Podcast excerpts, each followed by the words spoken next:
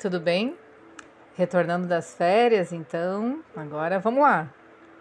A energia sexual também é explorada através do Hatha Yoga e de outros processos como Padmasana e Siddhasana, além do Yoni Asana e Hati Asana, e por meio de outros mudras também, né? Sendo os mais importantes o Vajroli, Sahajoli, Yoni, Ksherari, Asvani e Mahamudra. Através dos bandas, também é possível a contração da região pélvica, sendo os mais eficazes o Dhyana e o Mula Bandha. E é isso que os Hatha Yogas fazem quando unem o Sol e a Lua. O ato paradoxal ocorre em vários planos ao mesmo tempo. Através da união de Shakti, que é essa Kundalini, com Shiva no Sahasrara, o yogi provoca a inversão do processo cósmico, a regressão ao estado indiscriminado da totalidade original. Fisiologicamente, a conjunção Sol-Lua é representada pela união do prana e do apana, isso é, por uma totalização das respirações. Em suma, pela sua prisão, né, a, a, segura a respiração e finalmente a união sexual através da ação do Vajravroli Mudra, realizando realiza o retorno do sêmen para que essa energia não se esvaia.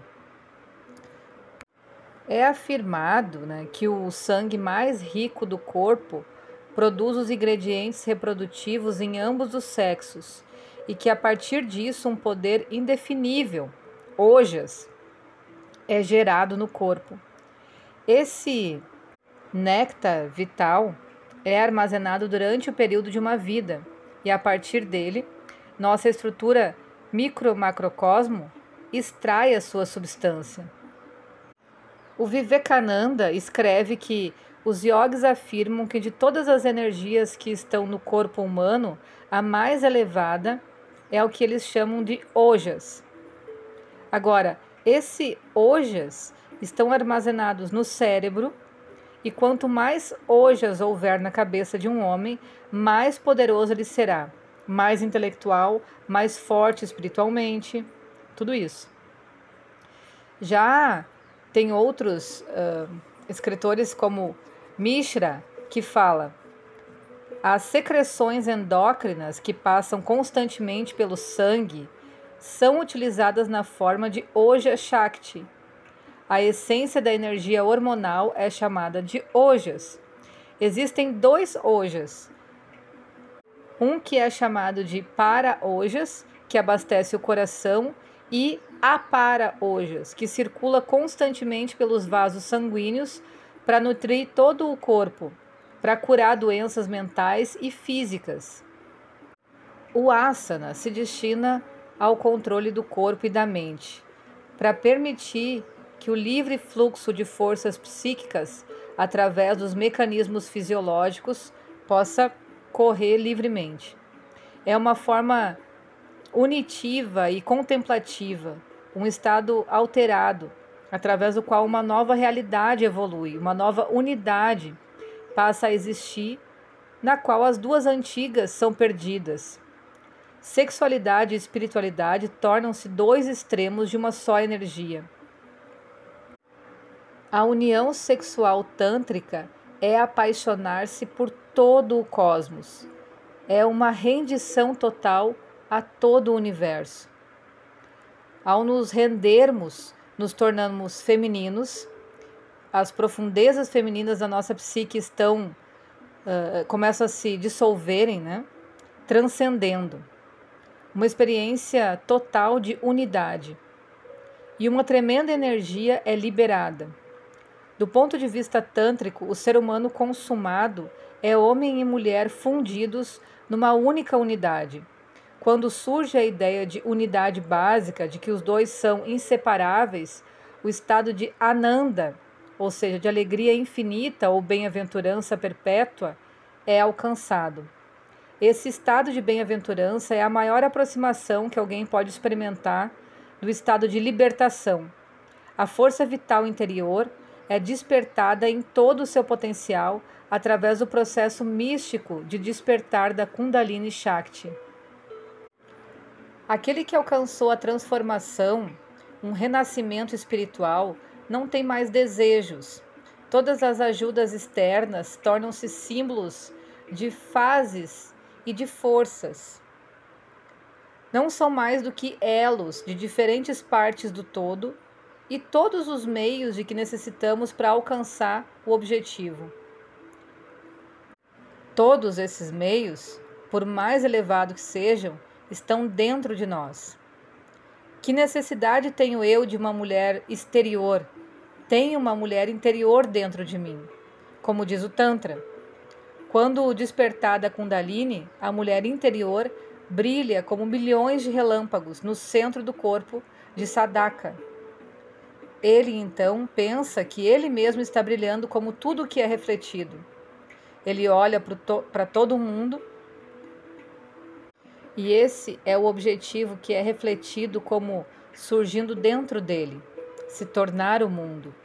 Essa experiência crucial é um dos grandes momentos da nossa existência espiritual. Tanto as práticas internas como as externas são imperativas, porque há muito tempo elas revelaram aos yogis uma verdade que abriu uma nova compreensão da teia de poder em que vivemos. Às vezes, é prescrito o uso de preparações psicodélicas para atingir o resultado desejado. Às vezes, observações de Swami Satyananda sobre esse método são pertinentes. O quarto método de despertar, de acordo com o yoga, é através das ervas. Em sânscrito, a palavra ao chade, mas não deve significar drogas. Através das ervas, tanto o despertar parcial como o mais completo podem ser alcançados, ou o despertar de Ida e Pingala, ou o despertar de Sushna, que significa o despertar completo e total. Isso é conhecido como Aushadi. Mas também é dito que as ervas que deveriam ser usadas para despertar essa potencialidade ou essa força vital no homem deveriam ser compreendidas ou obtidas apenas através do guru, não sem um guru. Porque há certas ervas que despertam ida e há outras que despertam apenas pingala. E há quem consiga até suprimir esses dois, para que você possa ir ao manicômio muito rapidamente. Portanto, ao chade ou despertar com ervas é um método muito arriscado rápido, mas não confiável. Só deve ser obtido de alguém que seja uma pessoa muito confiável e que conheça muito bem a ciência. O potencial valor exploratório de substâncias consideradas carregadas de energias prânicas pode ser muito impressionante, mas para os desesperados, a sua utilização para atingir estados alterados de consciência poderá dar origem a muitos problemas. No caso de estados induzidos por drogas, especialmente nos primeiros casos, né, a viagem será provavelmente altamente descontrolada. O indivíduo será lançado em alguma região remota do espaço interior, com poucas chances de absorver ou mesmo perceber as regiões intermediárias. A droga toma sua consciência, por assim dizer, e lança a pessoa a um reino desconhecido de consciência, sem a preparação adequada. O viajante sente-se totalmente desorientado. Finalmente, com as drogas, a viagem tem duração limitada. Sempre se desce ou volta.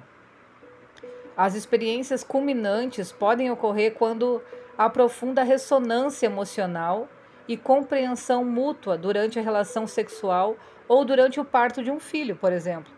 Sob essas circunstâncias, pode-se transcender as fronteiras individuais e experimentar sentimentos de unidade devido à excitação da Kundalini numa fração de segundo.